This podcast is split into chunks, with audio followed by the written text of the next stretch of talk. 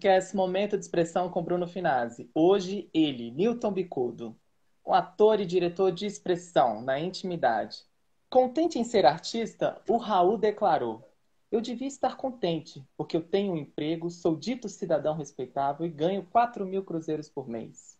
Eu devia agradecer ao Senhor por ter tido sucesso na vida como artista. Eu devia estar feliz porque consegui comprar um Corcel 73. Eu devia estar alegre e satisfeito por morar em Ipanema depois de ter passado fome por dois anos aqui na cidade maravilhosa. Ah, eu devia estar sorrindo e orgulhoso por ter finalmente vencido na vida, mas eu acho isso uma grande piada e um tanto quanto perigosa. Eu devia estar contente por ter conseguido tudo o que eu quis, mas confesso, abestalhado, que eu estou decepcionado. Porque foi tão fácil conseguir, e agora eu me pergunto, e daí? Eu tenho uma porção de coisas grandes para conquistar e não posso ficar aí parado. Newton Bicudo, o que falta você ainda conquistar? Quais são suas ambições artisticamente? Para um cara que desde 1990, com mais de 60 peças, no audiovisual, cinema, TV, o que, que falta ainda? Quais são suas ambições como artista? Nossa, falta tanto, tanto. Se você soubesse, eu sou tão preguiçoso, eu ando a passos lentos, eu vou como uma tartaruga eu não sou ambicioso, eu tenho mil defeitos uh, em relação à condução da minha carreira de ator, minha, a, a, minha vida artística. Então, eu sou uma pessoa super preguiçosa, super lenta, uh, muito uh, introspectivo, muito caseiro, muito paulistano, muito solitário. Então falta muito, muito para eu conquistar. Falta muita interação com, com o mundo, com com a classe, falta, faltam muitas peças, falta, faltam é, comédias que eu amo fazer no cinema, falta muita expressão ainda para eu poder uh, me sentir satisfeito. Eu, eu acho que. Quando você começou Desculpa. Sua... Desculpa eu, quando você começou sua manifestação artística, seu, seu maior ensejo era o quê? É você, você, por exemplo, eu li para você o Ouro de Tolo como você, a gente sabe que na nossa classe artística tem essa deficiência do artista e a monetização, né? E como é que é você a sua relação com ouro de tolo, com viu metal? O que ele te seduz? Ótima pergunta. Fecha, Antes de fecha... Fala. Falar. Não, eu queria saber Não, a sua relação com ele, sua relação com ele. Eu vou te falar. Ótima pergunta, adorei essa pergunta. Eu penso nisso todos os dias nas minhas caminhadas de manhã. Antes eu queria agradecer a Delores, que é uma artista maravilhosa, que eu tive o prazer de conhecer há mais ou menos um ano, com quem eu trabalhei durante todo o ano passado na pandemia. Hoje mesmo indiquei ela para um trabalho incrível que eu espero que dê certo. Delore, estamos juntos sempre. Bom, uh, a minha relação é uma relação muito de amor e ódio. Porque com, com a questão da grana. Porque, primeiro, assim, eu tenho um lado muito comunista, apesar de não parecer. Eu tenho um lado muito uh, de um cara muito que gosta que as coisas sejam muito bem divididas e que cada um ganhe o justo, nem mais e nem menos, que a gente não tenha super salários, que a gente seja assalariado, que a gente seja pago pelo nosso trabalho com dignidade, mas que todos possam ganhar, que o maior número de pessoas possa estar incluída e contratada. Então, nesse ponto, eu sou super comunista. Então, eu, eu sou um pouco assim avesso à riqueza. Eu, eu, eu não gosto de muito luxo, eu tenho aflição. Quando eu vou para uma. Eu já teve momentos na minha vida em que eu viajei convidado em casas muito luxuosas, isso me angustia, eu não sei lidar com muito luxo, com gente de muito dinheiro, tenho até um pouco de preconceito com gente muito rica. É ridículo falar isso, mas eu sempre tive. Ao mesmo tempo, eu nasci numa família que, quando eu era criança, tinha uma, uma, era uma classe média boa, tinha uma certa grana, uma qualidade de vida e foi perdendo tudo isso. Então, ao mesmo tempo, eu sinto saudade daquele apartamento maravilhoso que eu morava com a minha avó, que era uma coisa deslumbrante, cinematográfica, que eu passei toda a minha infância, juventude, até meus 30 anos lá. Eu falo, perdemos porque não fomos ambiciosos, porque não trabalhamos o suficiente, porque deixamos a vida uh, escorrendo pelas mãos e tudo mais. Mas é isso. Ao mesmo tempo, eu acho assim que ter tido e não ter mais essa essa coisa mais uh, pomposa, luxuosa, materialmente falando, também é uma preparação espiritualmente falando, porque é bom, é bom porque a gente vai acabar indo embora daqui sem nada, né? Então eu confio que os meus sobrinhos estão bem criados, eu tenho três sobrinhos, são as minhas paixões, as razões da minha vida, e que eles vão saber fazer a vida deles e vão uh, não precisar viver de herança, que nem vão, não vão ter, e, e, e, vão saber tocar a vida deles. Então, a minha relação com o dinheiro é assim. É, eu acho que a gente tem que ter o estritamente necessário para viver e, e não esbanjar nunca. Minha avó dizia uma coisa que eu adorava, um ditado dela: dinheiro não aceita desaforo. e, e é verdade, a gente não pode esbanjar, a gente não pode, a gente tem que ser seguro, o artista tem que aprender desde sempre a ser econômico, porque é muito difícil ganhar um dinheiro como artista, é tudo muito batalhado, suado, então a gente tem que ter sempre uma noção de economia muito aguçada. É essa a minha relação com o dinheiro, nem mais nem menos. É muito pertinente você falar isso, porque eu vim do meio corporativo, onde eu tinha salários, nem se compara o salário que eu tenho hoje, e, e quando a gente. E eu, eu vi o tanto que é muito. É, é como se fosse esforço duplamente, né? Pra gente ter o nosso ganha-pão ali, né? Porque quando eu, quando eu era do meio comercial, eu ganhava horrores e tudo bem, não tinha apego com nada, porque ganhava. Hoje, não que você tem que ser apegado, mas você tem que dar valor a aquele dinheirinho suado, né? Newton, mas quando você menciona ali da sua família e dessa sua. quando artisticamente, eles foram seu principal incentivador? Você então veio de uma família abastada, né? Você veio de uma família Não. A minha família foi uma família que, quando eu era criança, teve uma situação melhor. Né? Teve uma situação de uma classe média boa. Não vou dizer uma classe média alta, uma classe média boa. A gente tinha dinheiro, não precisava correr tanto atrás, eh, tínhamos, morávamos num lugar muito bonito. Então, uh, isso foi se perdendo ao longo do tempo. E, mas Uh, a minha família não, não foi a minha grande incentivadora e foi. É tudo muito mas amigo. Monetariamente, mas monetariamente, o que interessa, né? No mundo de filme metal. Monetariamente, sim. Eu tive um certo conforto para poder não precisar batalhar muito cedo pelas minhas coisas. Eu era sustentado até os meus vinte e poucos anos, então eu tive esse conforto para estudar, para ter acesso ao estudo, aos livros, para poder ter uma tranquilidade mental, para poder só me dedicar ao estudo e, e, pensar e repensar bem o que eu queria ser. Então, nesse ponto, sim, grandes apoiadores. Newton, é, você falou do seu temperamento. As primeiras impressões que a gente tem de você é que é uma, uma timidez, uma autopreservação, né? Eu estou, eu, eu tô certo com isso? Tá. Eu sou super tímido. Muito tímido. Acho que até essa timidez é que me levou a fazer teatro. Mas e a preservação? Esse seu mundo? Você falou que você é um cara tipo paulistano que fica no seu mundo aí, mas por que essa autopreservação? Você acha que está tendo uma exposição não de uma forma adequada hoje em dia com os artistas? Não, eu acho assim, eu, eu tenho 54 anos. Eu comecei numa época, nos anos 80, a, a, a ser adulto, em que tudo era muito mais difícil, era muito mais preconceituoso, né? Então, por exemplo, o fato de você ser gay era uma coisa difícil. Logo em seguida, nós vivemos, uh, em 1983, uma, começamos um terror que foi a epidemia da AIDS. Uh, tudo isso faz com que você, uh, desde jovem, no meu caso, pense muito a respeito da, da, da sua sexualidade, a respeito de como colocar no mundo.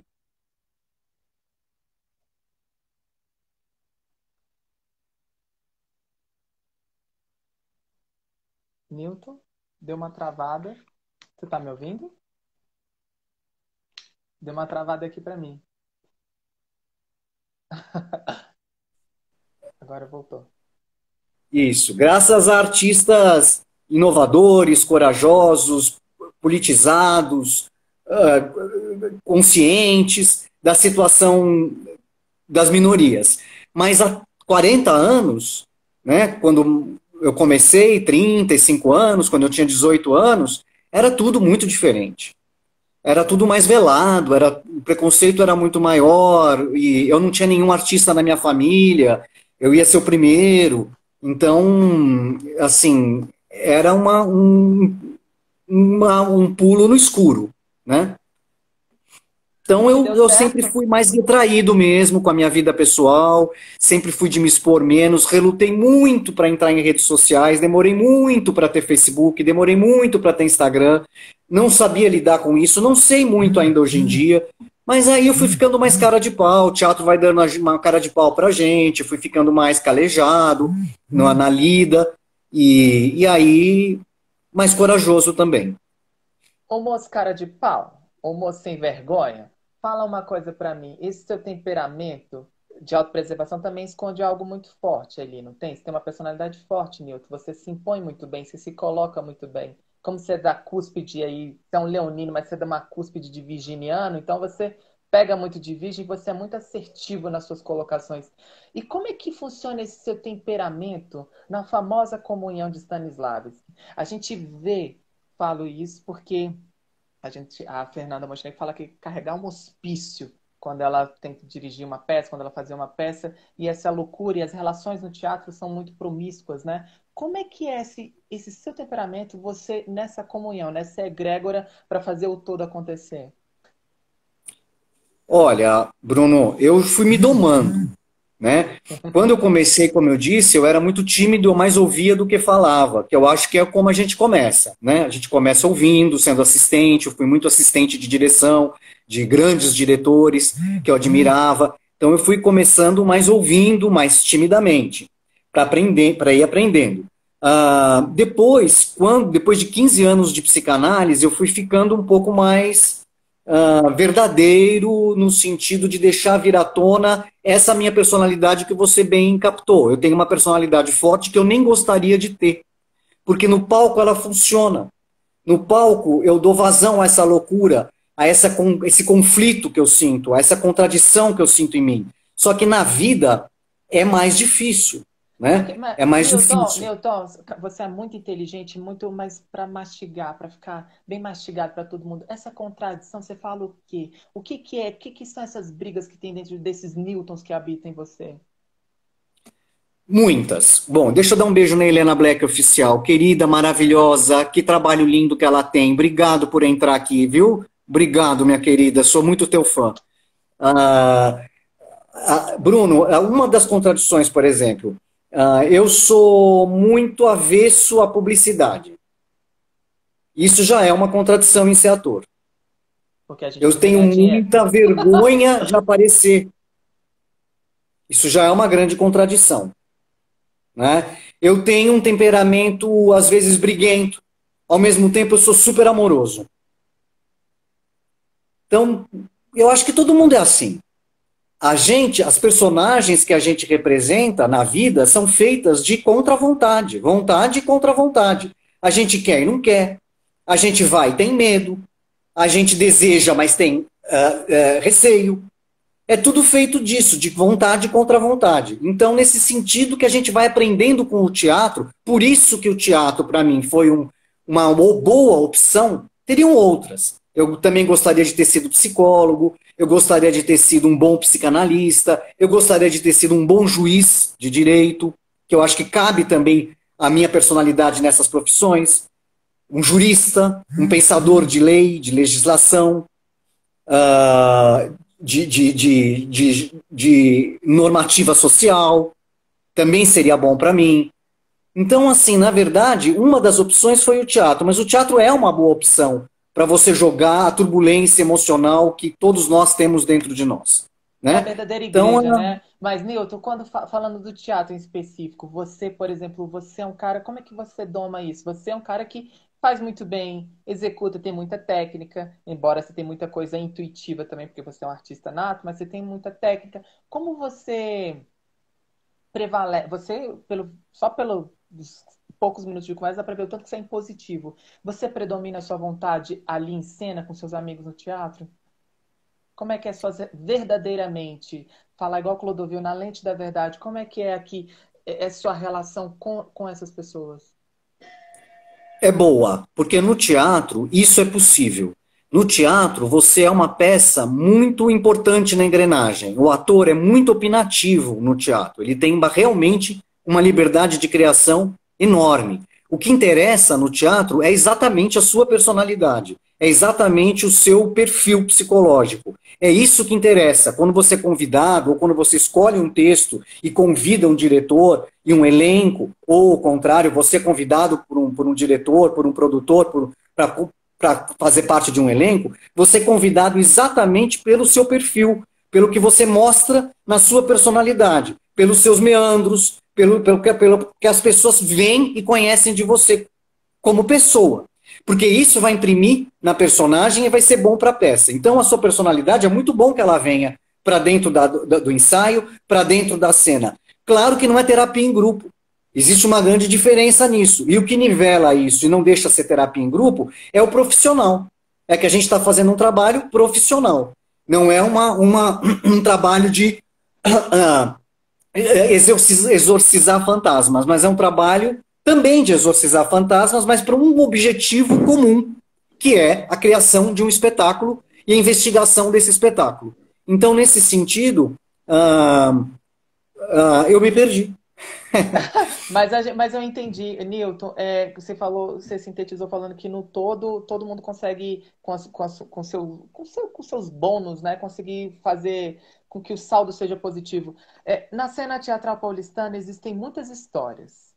E histórias de outras pessoas, histórias. Qual folclore a seu respeito?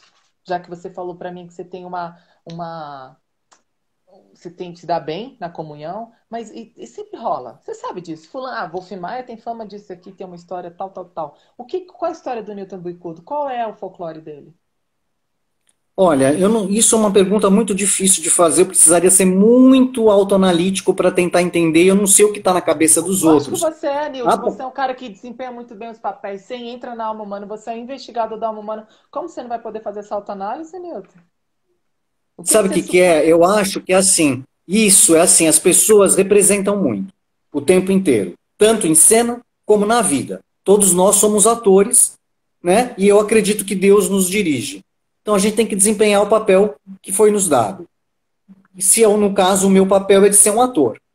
Ah, eu não sei o que passa muito na cabeça das pessoas. Eu acho que, de um modo geral, as pessoas gostam de mim e me acham meio louquinho. Então você cultiva a loucura? Não. Já cultivei mais. Mas já fui muito um livro aberto, já contei muitas minhas experiências sexuais em mesa de bar, já fiz muita gente rir. Eu já, já, já fiz muita gente dar risada. Isso aí, esse, esse é, um, é, um, é um dharma que eu levo para outra vida. Eu já diverti muito as pessoas fora de cena. Agora eu aprendi a divertir as pessoas só em cena. Então agora não, não, não faço mais tanta cena fora de cena. Né? Então eu não falo mais tanto sobre a minha vida, eu não conto mais as minhas experiências íntimas, porque eu percebi que isso acabava sendo uma, uma, uma artilharia que voltava contra mim. Então as pessoas acabam distorcendo o que você sente, o que você fala, e acabam te taxando ou acabam te, uh, voltando as suas confissões contra você mesmo. Então, essa ingenuidade que eu já tive quando era mais moço, de falar tudo da minha vida para as pessoas que eu considerava minhas, minhas próximas, acabou. Eu não tenho mais isso. Eu, hoje em dia, curto a minha vida entre quatro paredes. Nilton, você é de uma geração rock and roll, você é de uma geração, geração Coca-Cola, RPM, Legião, o auge do Legião. Eu queria você, e foi uma geração muito autodestrutiva, você concorda? Eu até falei com o Eduardo Semeridian aqui, ele, ele realmente ele falou que é, é de uma geração, e isso, os fatos provam, você falou do HIV e tal, que é, são consequências de poppers e de outras coisas, mas é, você nunca foi associada a drogas né? É, é, você tem, embora a sua geração tenha essa liberdade, é, que tipo de droga você experiencia ainda, que ainda é uma droga e definitivamente é uma droga para você? Ou você é liberto de tudo, você realmente já transcendeu?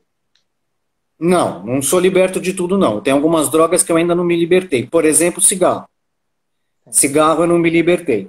Bebida, eu sempre tive uma relação maravilhosa com a bebida. Eu nunca tive problema com bebida. Eu sempre soube beber. Sempre bebi numa boa, socialmente, nos momentos que eu realmente achava que ia bater bem. Poucas vezes tomei um porre na minha vida, de realmente ficar incapacitado, foram poucas vezes.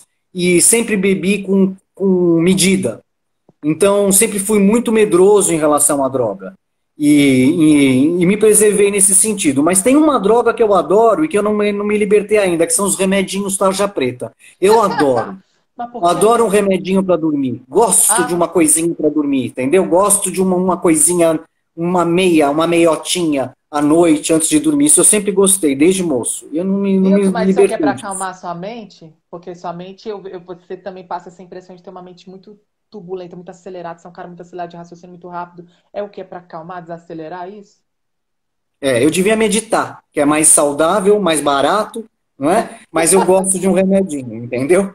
Aí eu faço as duas coisas, eu tomo o remedinho e vou meditar medicado. Aí eu medito, que é uma beleza com o remedinho. Ô, ô Nilton, você acha que o artista precisa experimentar droga para poder se tornar melhor? Eu falo isso para você que eu usei drogas durante acho que uns três anos da minha vida e foi necessário, foi super assim, não era tão necessário, mas foi o saldo eu consegui tirar o saldo positivo disso e entender que eu não sou, sou zero droga, cocaína não faz minha cabeça, nada faz minha cabeça.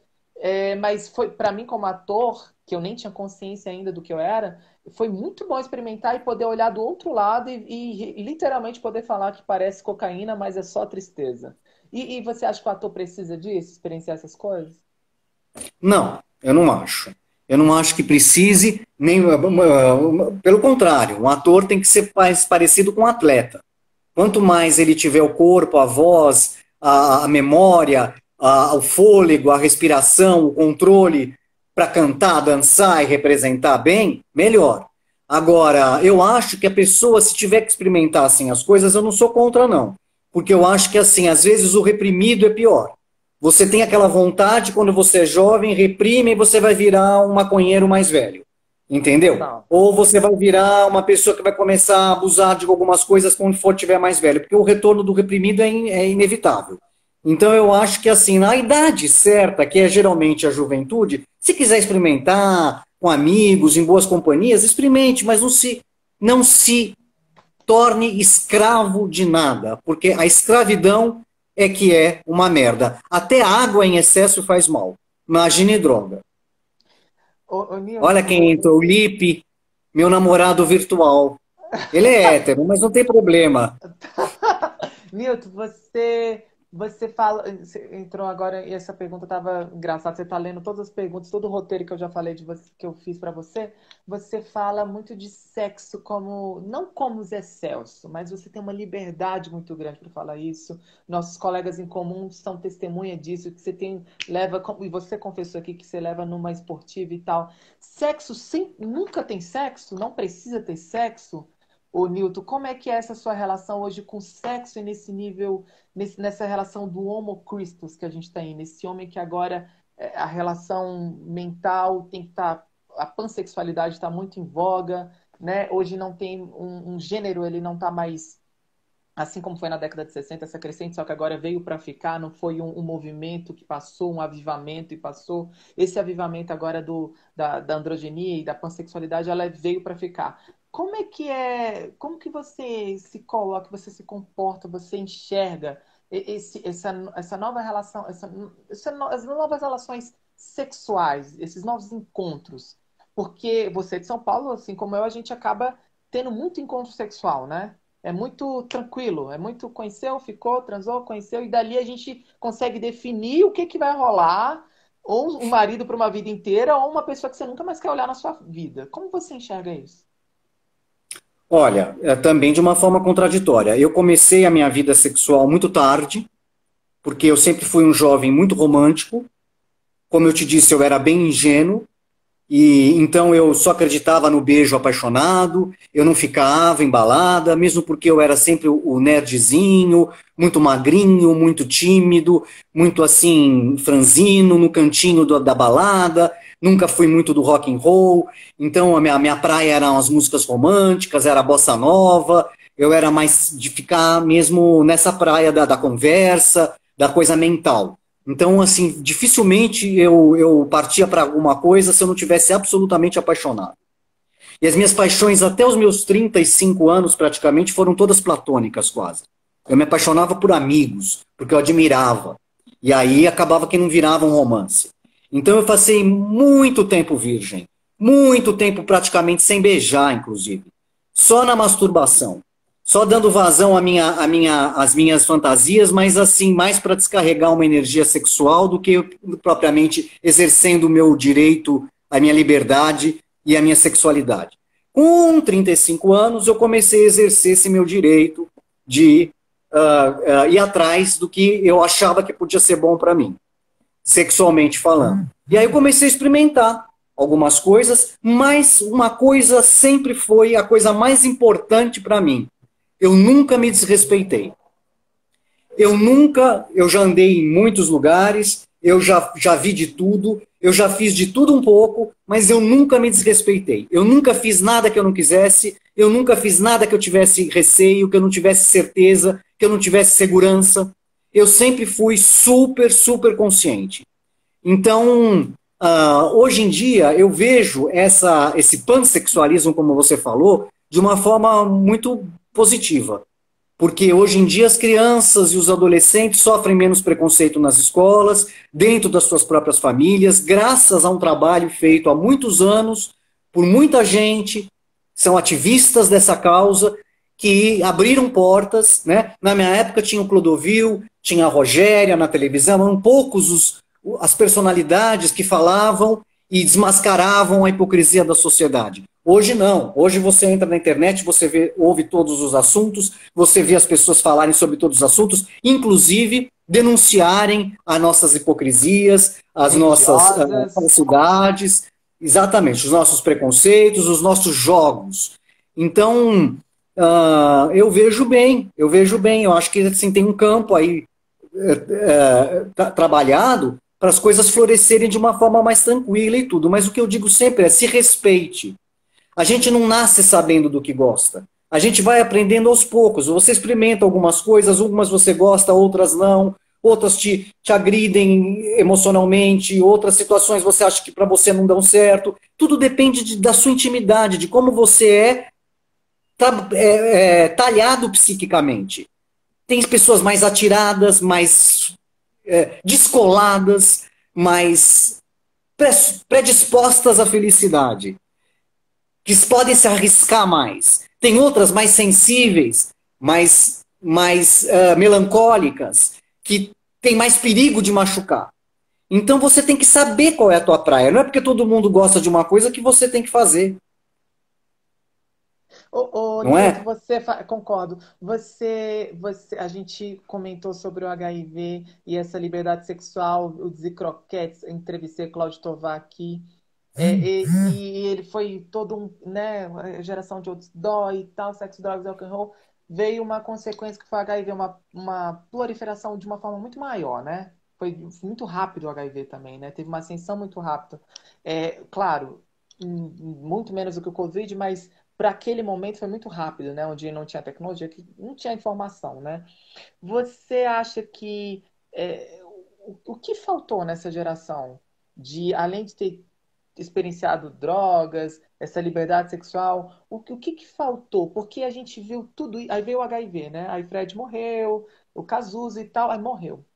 Esses pais dessa geração HIV, isso que você tem quase mais ou menos a idade da minha mãe, e ela se encaretou né? E hoje se polarizou de uma de uma de uma coisa judaico-cristã, de uma de uma ideologia judaico-cristã, se polarizou de, um, de uma posição extremada tão tão careta é, que, que, que não, não consegue encontrar seu equilíbrio, entende? Por outro lado, a gente vê assim como no BBB, essa que está sendo em voga agora, essa polarização do, do ativismo e da liberdade de uma coisa raivosa, ou seja, que não tem, ou seja, que só muda de lado, mas a, a seria a mesma ideologia. O, como você vê isso, o, o Nilton? Você que ainda presenciou, embora você era muito você é novo, né? Você é um broto, mas você, você presenciou, você viu muitas coisas, né? Você, você já passou o que duas gerações. Você, você tem história para contar sobre isso, seu olhar sobre isso, entende? Testemunhal. Olha, como eu te disse, a minha, a minha olhar sobre isso foi sempre muito mais uh, de observação e, e, e, e uh, de procurar informação, mas eu não tinha assim uma, uma, uma um, eu não era atirado na vida. Mas eu era recolhido. Perto, Newton, Newton, você viu de perto, você viu amigo seu de perto. Você imagina os artistas daquela época, você Sim. viu o tanto de Dizzy Croquetes, que, o tanto do Dizzy que morreu com HIV? Você entende? É, quantos que eles foram, caras incríveis. Eu, eu, queria que você falasse, porque você viu de perto, não você vivenciou, mas você viu de perto ali, do, da sua galera, era dos, dos, dos, seus rolês, posso dizer assim. Como é que você vê isso? Onde foi errado? E, e sim, essa polarização, como para ter assumido essa polarização tão careta, cara?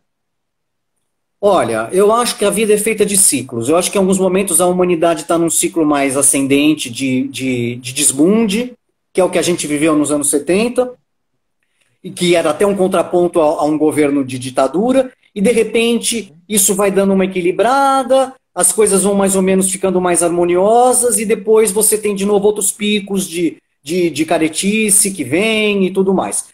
De qualquer maneira, eu acho que logo no começo se descobriu que existe uma forma de evitar tudo isso, que era a camisinha, usando preservativo.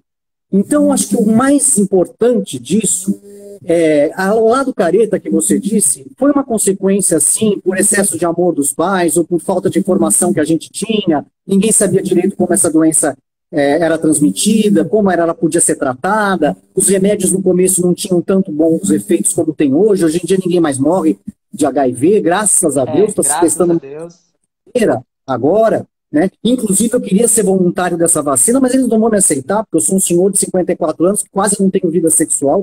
Eles vão falar, os seus dados não geram nem estatística. Nem adianta você querer tomar a vacina, você não vai gerar nem estatística. Mas, enfim, eu acho que o mais importante desse momento que a gente viveu lá no passado era descobrir sem preconceito que existia uma forma de transmissão, que era a, a, fazer sexo sem, sem preservativo. A partir do momento que você se é, unisse de preservativos, você estava protegido. Então não precisa ter preconceito, porque a doença ficou clara desde o início que ela não passava na saliva, ela não era transmitida no aperto de mão, ela não era transmitida no convívio social. Agora, claro, teve muito preconceito por falta de informação, teve muita caretice, mas não dá para a gente julgar. Eu acho que foi um, uma reação coletiva de medo que o mundo teve, e foi uma pena, porque a minha geração é essa geração, é uma geração que não viu o sexo mais livre. Eu acho que quem viveu os anos 70, com seus lados bons e ruins, viveu uma liberdade que jamais talvez a gente tenha, tão cedo a gente não tenha. Porque outras doenças existem e sempre, sempre existiram. E sempre vão né? existir, a gente vai viver de Covid e Covid. Ô Newton, você, a gente superou, a gente em menos de um século a gente superou o HIV, a gente superou agora o Covid, estamos superando, né? Espero. É, ou seja, são inúmeros cisne negros, né? A gente usa no meio corporativo esse termo de cisne negro, que é o improvável, aquilo que você não conta, né? Que, não, que independe da gente. O, o, é, o que, o, de certa forma, a gente sabe que isso é uma força contra a vida. O que foi criado, ou quem criou, é uma força contra a vida, contra para estimular mudanças de eras, né? Até para apoiar essa era de aquário, que é uma era de muita tecnologia, que as pessoas esperam muita tecnologia. E o ano passado todo mundo ficou muito mais internauta, interligado, porque só tinha a forma de se comunicar através da tecnologia. E a humanidade resistiu e vai resistir, como a gente falou, como você falou, e vai viver e vai ser sempre assim. Só que é, essa resistência é uma resistência indireta. Existe, porque é uma que não depende da gente, ela independe. Agora, existe a resistência que ela influi na gente. Né? E qual é a sua maior resistência? É, porque no caso do Covid, lógico, ele é uma resistência da gente, mas a sua resistência como persona, de, de, de ideologias, qual é a sua resistência? A minha resistência é acreditar em Deus, acreditar em santos, acreditar e conversar com santos, com avatares, com almas elevadas, com, com os anjos da guarda, com Deus, com Jesus. Essa é a minha maior resistência. Eu amo todos os santos, eu amo todas as religiões, eu amo todos os orixás, eu amo todos os terreiros, centros espíritas, sinagogas, igrejas, grupos de meditação. Eu amo tudo isso desde criança. Então, essa é a minha resistência. Aí cai nesse assunto do sexo que a gente estava falando. Tudo que é feito sem espiritualizar a relação acaba sendo perigoso, acaba sendo material apenas, acaba sendo grosseiro. Quando você espiritualiza mais a sua vida, e isso quando a gente é mais jovem, às vezes, às vezes a gente tem isso naturalmente, às vezes não, vai precisando mais de tempo na idade para você ir aprendendo. Quando você vai espiritualizando mais a sua vocação, vai espiritualizando mais o seu agradecimento por estar vivo e, e aprimorando a sua relação com os outros seres humanos e tudo mais, família, amigos, trabalho, sociedade, você vai vendo que fica mais fácil viver e fica mais claro que fazer tudo com espiritualidade é melhor, é mais gostoso, é mais interessante, é mais fácil, é mais saudável. Então, assim, os santos já preconizavam isso. Tem a higiene. A higiene é um fator fundamental para a saúde. Então, seja é, não neurótico, não dependente total da, da, da mas, na medida do possível, tenha sepsia, tenha higiene, leve uma vida equilibrada. Isso vai te fazer ter saúde. Então, se fuma, fuma menos, fuma pouco, se puder não fumar, melhor ainda. Não é? Se bebe, bebe socialmente, vai fazer sexo, procura fazer com amor, usa preservativo, a gente ainda não tem nenhuma uh, solução ainda para HIV, nem para hepatites, nem para gonorreia, nem para sífilis, tem várias doenças que se transmitem sexualmente. Então, a melhor coisa para você levar a vida bem é ter equilíbrio e fazer tudo com racionalidade e com espiritualidade, buscando o melhor para quem está com você, que isso vai te trazer também o melhor. Sei lá se eu, se eu mudei o assunto. Não, acho que você foi. Eu não sei. Não, mas, mas cara, hoje em dia eu não consigo ver nada sem, sem, sem espiritualidade. Eu não vejo sexo conexão, sem né? espiritualidade, né? não vejo amizade sem espiritualidade, nada. O, o trabalho. É o propósito, né? Tudo é propósito. A gente cumpre um propósito divino aqui na Terra. Ô, Nilton, você acha que os artistas é, eles estão preparados para. Porque, por exemplo, assim, você é um cara que fica perceptível nos primeiros minutos de conversa que você é um cara espiritualizado, que você já transcendeu. Você já está preparado aí, já está engatilhado para evoluir para esse homo Cristo, esse homo sem sexo, esse homo que o amor faz a gente evoluir nem todo mundo está preparado ou tem consciência ainda, mas está no seu grau de evolução para caminhar para isso. A arte, ela é o divino. Ela, o divino e a arte, ela tem o poder da alma humana, né? Ela, a arte, ela é uma manifestação da alma. Você, como você vê a arte é, para pessoas não espiritualizadas? Você acha que tem muita gente no nosso cenário que não estão preparados de entender essa nova forma de linguagem? Porque sempre falou muito que a palavra ia acabar, né? Falava, ah, a palavra vai acabar, o teatro vai acabar. E, na verdade, a palavra não acabou. A palavra hoje que a gente tem que semear, não expondo nossas opiniões, mas sim a nossa consciência, é, não expondo nossa consciência, mas sim fazendo estimular a consciência do outro, que isso é a nossa função de ser luz aqui na Terra, que a palavra é o amor. Você acha que todo artista caminha para isso? Ele já, já, por exemplo, ele já se identificou como artista. Ele, mesmo no seu nível inconsciente, ele chega lá para ter essa consciência que eu e você tem? De ser luz no mundo aqui, de ser ameaça através da sua manifestação, da sua autoexpressão? Eu acho que essa é uma, uma vantagem, uma, uma, aliás, uma oportunidade que a pessoa que escolhe essa profissão tem.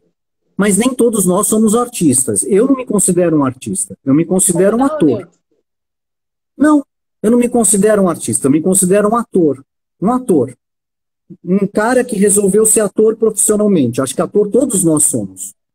Mas eu resolvi fazer disso uma profissão, porque era um chamado meu desde criança, porque eu era deslumbrado por teatro. Em relação ao que você falou, é muito sério. O teatro não acabou, não vai acabar nunca. A palavra não acabou e não vai acabar nunca. Aliás, o teatro vai ter muito mais importância daqui para frente. Porque a gente vai precisar desses encontros, a gente vai precisar dessa arena política, a gente vai precisar desse debate coletivo, do, do nosso, de, da sociedade se encontrando, o público, os artistas promovendo essa conversa, é, é, essa reflexão sobre o mundo, sobre o Brasil. Então, o teatro vai ser muito necessário, como sempre foi. Uh, o jovem vai acabar aderindo mais ao teatro, vai voltar para o teatro, eu tenho certeza disso. Agora, em relação à espiritualidade, a coisa do artista ter, eu acho que assim, é uma grande oportunidade para você nessa profissão você não ser burocrático. E aí, você não sendo burocrático, você tem uma chance de, a tua alma, alcançar dimensões, aprendizados, com, com, com o estudo dos, dos grandes autores do mundo, de todos os tempos, das grandes personagens, dos filósofos, tudo isso é, é, um, é um grande, uma grande conquista que se tem. Mas é isso. É, a gente está precisando de mais amor, mais humor, né? Ah, é, é, e sempre vão existir as intolerâncias. Eu, me, eu acho que ainda preciso de muitas encarnações para melhorar. Uh, como eu te disse, tem muitos defeitos que eu reconheço em mim.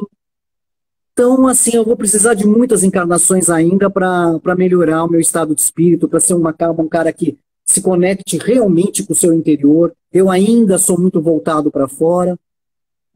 E mas eu admiro alguns artistas que fazem do teatro a sua grande púlpito a sua igreja. Se, se o que não é o meu caso. É uma igreja, porque eu, eu, eu, eu, levo dessa maneira, que é uma igreja. Como você se mantém desperto? Eu sei que é através da arte, mas é, além do seu divino que você falou de todas as religiões, como se manter desperto nessa matrix que a gente vive? Sobretudo essa matrix mental que a gente vive, que colocaram a gente numa caixinha, formataram e fizeram aquele show de Truman. Como você, como, como que se manter desperto nas pessoas que estão nesse processo de entender? Porque como a gente mencionou, voltando lá, aquela geração explodiu, depois dormiu, silenciou e se conformou, né? E aí, ah, não, tá bom, é que nem agora. O pessoal está se questionando desse governo, aí vem um outro um Luciano Huck, sei lá, um outro menos ruim e se conforma. A política é um sistema corrompido e ponto. As religiões são sistemas aprisionantes e ponto. A gente veio e Jesus veio para quebrar tudo isso, né? Quebrar a porra toda, entendeu? Quebrou, o véu do templo se rasgou e pronto, acabou e a gente tem livre acesso com o nosso divino interior. Como se manter desperto nesse mundo de ilusões, nesse mundo de projeções? Como você faz para se manter desperto e ao mesmo tempo não ser alienígena, porque por exemplo eu e você a gente está aqui conversando, é, poucas pessoas estão conectadas com a nossa, com o nosso entendimento, entende? Porque a gente está desperto, a gente está ali e você sabe que a gente vive num mundo que não é assim, a massa é literalmente a massa de manobra, né? Porque estão inconscientemente sendo conduzido como gado marcado. Como você faz para manter e para as pessoas se manterem despertas ou então nesse processo? Olha, eu acho que você falou a palavra-chave, desperto. A gente tem que despertar. A gente tem que entender que a vida é um sonho. E que, por a gente tem às vezes ela parece difícil, às vezes ela tem momentos em que ela parece chata, uh, uh, complicada, cheia de entraves, mas é um sonho. É como você está tendo um pesadelo e acordar e ter aquele alívio, que aquilo era só um pesadelo, que nada daquilo realmente aconteceu. Então, acho que na vida a gente tem que se manter desperto em Deus. A gente tem que, ser, tem, tem que se manter desperto fora do plano da ilusão material. É muito difícil, eu não tenho isso.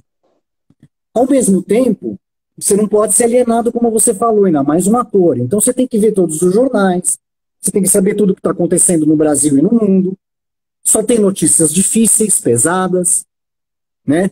A, a gente é bombardeado o tempo todo por notícias pesadas. No, Fábio, Fábio, ai, Fábio, eu hei de te conhecer. Olha, eu hei de te conhecer. Enfim, ah, então, assim, ah, eu acho que assim, é, uma, é, um, é, um, é você transitar pelo mundo sem ser do mundo. É saber que você está num sonho. E que a qualquer momento você pode acordar. Então, tenta não desejar o mal, mesmo isso às vezes sendo difícil. Tenta não revidar a grosseria com a grosseria. Tenta ser mais crístico, mais cristão, ter a consciência crística. E saber que essa vida é um sonho. E que quando a gente morrer, a gente vai acordar. Então, é nisso que eu acredito. Ao mesmo tempo, já que você está aqui, você tem que fazer o seu papel o melhor possível. Então, mantenha-se informado, tenta não ser grosseiro com a família, tenta não ser indiferente com os amigos, Tenta ser uma pessoa melhor a cada dia, faça uma autoanálise toda noite antes de dormir para ver se você cometeu os mesmos erros de sempre, ou se você deu uma pequena melhorada. Tenta ser mais paciente, tenta meditar. E o tempo todo que você estiver trabalhando, beijando, amando, transando, sofrendo, na internet, no, no, no teatro, em casa, pense em Deus. Pensa que isso você tem que fazer da melhor maneira possível para Deus. É o seu papel na Terra. É o seu papel nesta vida. Acredito que nós temos muitas, que nós somos almas imortais e que nós temos muita evolução. Que a Terra é um lugar sujo. Acredito piamente nisso. Então, todos nós que estamos aqui não somos flor, flores que se cheiram. Nós estamos aqui em processo de evolução. Alguns conseguem. Agora, o santo é o pecador que não desistiu. Esse é o santo. Então, assim, vamos continuar. Nós somos pecadores, mas não vamos desistir de melhorar. É, é, mas é, quando a pessoa, a primeira. Isso é muito legal você falar, é muito capcioso, porque quando a pessoa ela encontra o seu santo, ou vamos falar uma religião, a, a pessoa entra numa religião, é uma porta, né? Seja no grau de consciência que a pessoa está. O importante é você não se perpetuar com seus dogmas, com as suas liturgias, com seus rituais, porque afinal a gente precisa de ritual, né? Embora nós, atores, artistas, temos alguns rituais para as coisas acontecerem, mas para o divino não, né? Ele age, ele fala como ele quer, ele transcende de uma forma única, né?